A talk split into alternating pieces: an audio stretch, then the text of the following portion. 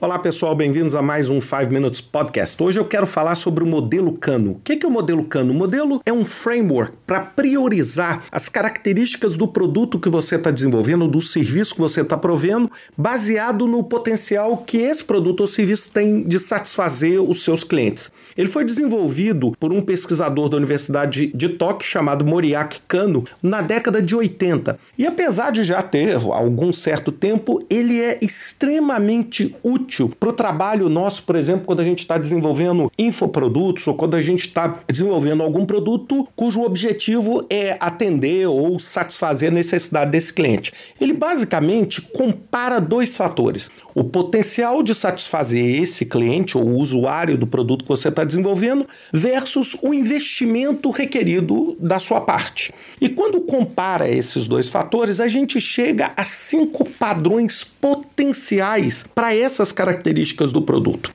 O primeiro deles é o chamado básico ou must be.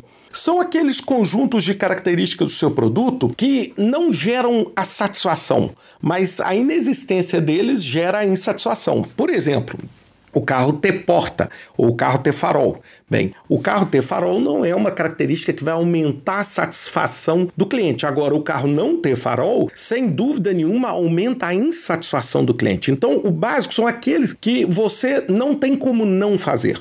O segundo grupo é o chamado performance ou desempenho ou unidimensionais. O que, que são esses? São aqueles que normalmente é o seguinte: quanto mais você investe, mais potencial de satisfazer o seu cliente você tem. É como se fosse uma linha nesse trabalho. Um exemplo que eu queria dar assim, bastante simples é o exemplo de o storage ou a capacidade de armazenamento de um computador ou de um telefone. Bem, quanto mais você prover esse armazenamento, existe uma chance de você ter mais satisfação do seu cliente dentro de um limite de normalidade.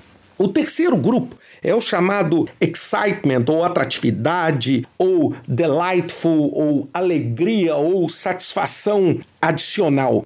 Esses são aqueles o seguinte: se você não fizer, você não produz uma insatisfação. Agora, se você fizer ele, você pode gerar um pico de satisfação em cima de um produto inesperado. Por exemplo, quando os primeiros smartphones criaram o Face ID, ou a identificação por face. Muita gente não estava esperando, ou seja, não era uma característica que a gente esperava para aquele produto. Então aquilo produziu uma atratividade naquele produto maior.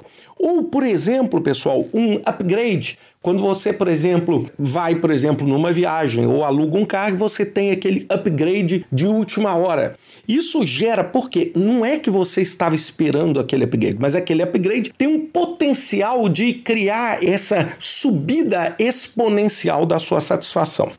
Do lado não tão positivo, nós temos aquelas features que são indiferentes, aquela que você investir energia nela ou não, você não vai alterar a satisfação. Assim, é difícil achar um exemplo muito claro, mas um exemplo que eu posso dar é a cor dos componentes internos de um notebook dentro do notebook? Bem, a não ser que você seja um, né, uma pessoa fanática por abrir o notebook e ver o que está dentro, a maior parte das pessoas é indiferente se a cor dentro é preta, é vermelha, é amarela, ou seja, o que que acontece? Essa é um recurso que você está gastando dinheiro e não necessariamente gerando um valor adicional para o seu cliente. E finalmente você tem o que a gente chama de modelo reverso, é aquele que quanto mais você investe, mais insatisfação você causa. E um exemplo disso é propaganda.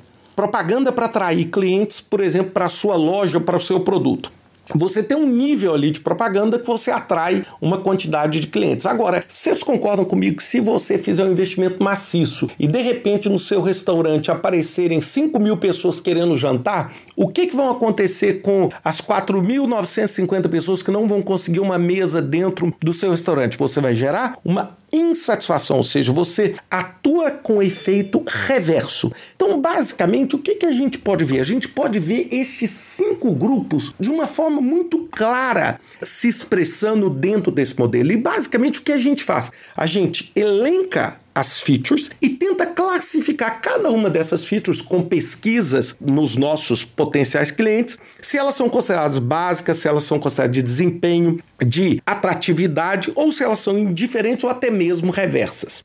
Agora, uma mensagem final muito importante é o seguinte: esse é um processo dinâmico. Aquilo que produz excitement hoje pode ser um requerimento amanhã. Então, quando você chegou e falou, por exemplo, ah, o Face ID era uma coisa que me gerava um, uma atratividade no smartphone, pode ser que hoje já não seja assim. Hoje já seja o quê? Uma coisa que praticamente você obriga. Igual você chegar e falar assim: olha, o meu telefone acessa a internet. Hoje já é um must be. Mas no passado foi um excitement. Então o que nós estamos vendo é que existe ao longo do tempo um movimento que traz esse excitement e essa atratividade para o básico. Então você tem que entender que quando você analisa uma feature, se o seu produto for ser lançado daqui a um ano ou dois, você tem que entender o seguinte: qual vai ser o excitement que esse produto vai ter? Porque pode ser que agora é extremamente atrativo, agora daqui a cinco anos não vai significar nada.